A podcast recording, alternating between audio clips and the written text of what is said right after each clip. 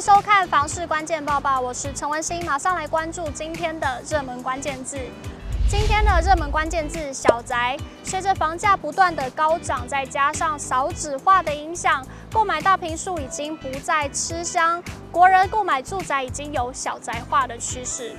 永庆房产集团根据实价登录统计，近五年双北地区房屋平均单价及坪数变化，发现中正区五年间住宅平均坪数减少了八点一坪，几乎是少了一间套房的空间，减幅达到百分之十八点九，小宅化最为明显。永庆房屋研展中心副理陈金平表示，近年来在货币宽松、低利环境的状况之下，双北地区房价逐年攀高，薪资成长的速度远不及房价上涨的速度，民众只好转向中低平数、中低总价的住宅。其次，则是国内家庭组成也发生变化。顶客族小家庭成长为主流，不婚不育的单身族群也在增加，大坪数住宅需求自然逐渐减少。五年间，双北地区平均坪数减少最多的前五名行政区，坪数减少的幅度都在百分之十四以上，而房价都呈现上涨，涨幅最高达到百分之二二点六。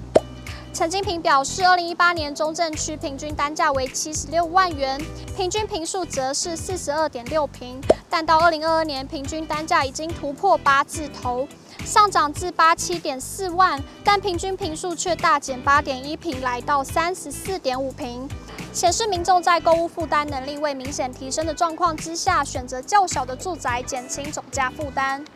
台北市同样上榜的还有万华区、士林区以及中山区。陈金平分析，这三区皆是发展较早的区域，商圈发展成熟，聚集人口多，加上捷运、公车路线完善，拥有广大的大众交通运输网络，造就当地房价逐年攀升。但房价高涨的同时，民众收入追不上，可负担的坪数也逐渐缩小。五年过去，万华区平均单价从四十五点三万至五十四万，从四字头涨至五字头，平均坪数却从原本的三十五坪跌至二十八点八坪，减幅高达了百分之一七点七。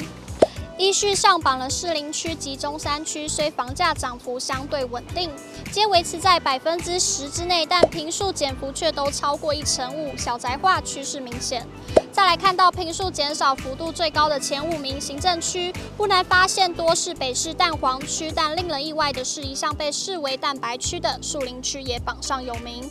对此，陈金平分析，但黄区高昂的房价促使人口外流至蛋白区，与二零一八年相比，树林区的房价涨幅高达了百分之二二点六，而平均平数却减少百分之十四点六，减少了约六点五平居住的空间。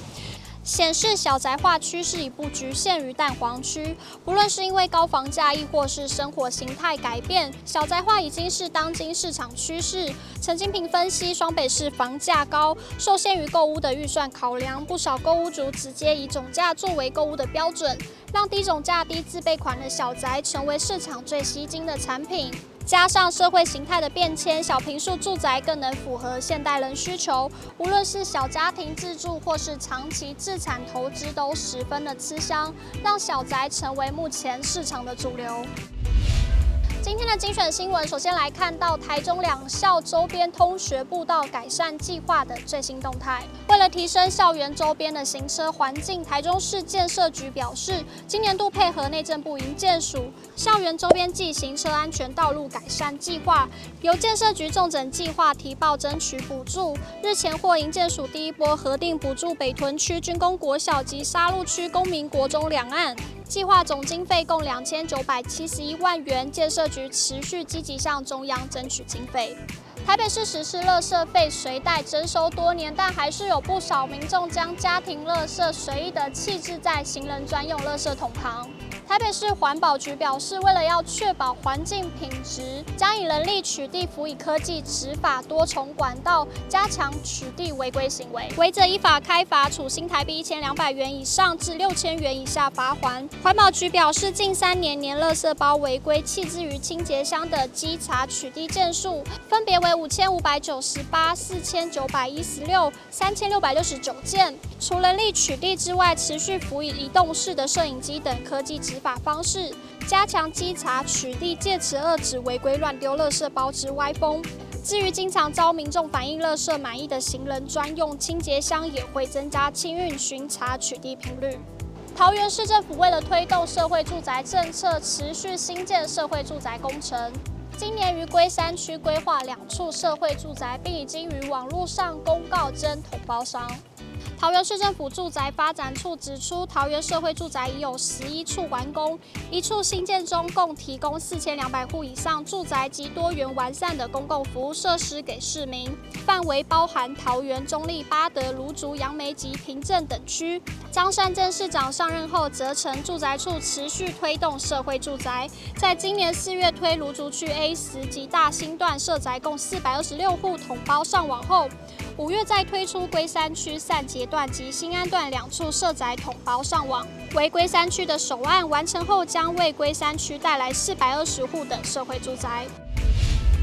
今天的买房卖房，我想问有网友说要交付第二次的款项，但发现主卧厕所墙面有漏水的问题，请问该如何处理？有网友说，看一下屋况说明书是否有提到漏水的部分，再来请房仲告知屋主进行协调处理。第一个是价金赔偿，个人比较推这个自行叫人施工妥善处理。第二个是屋主修缮。也有网友回复，我觉得减少价金自己找人做，屋主一定是便宜就好，干脆自己贴钱用好一点。以上就是今天的报报内容。如果您喜欢今天的影片，请不要忘记按赞，还有分享，并且按下订阅支持我们。我们下次见。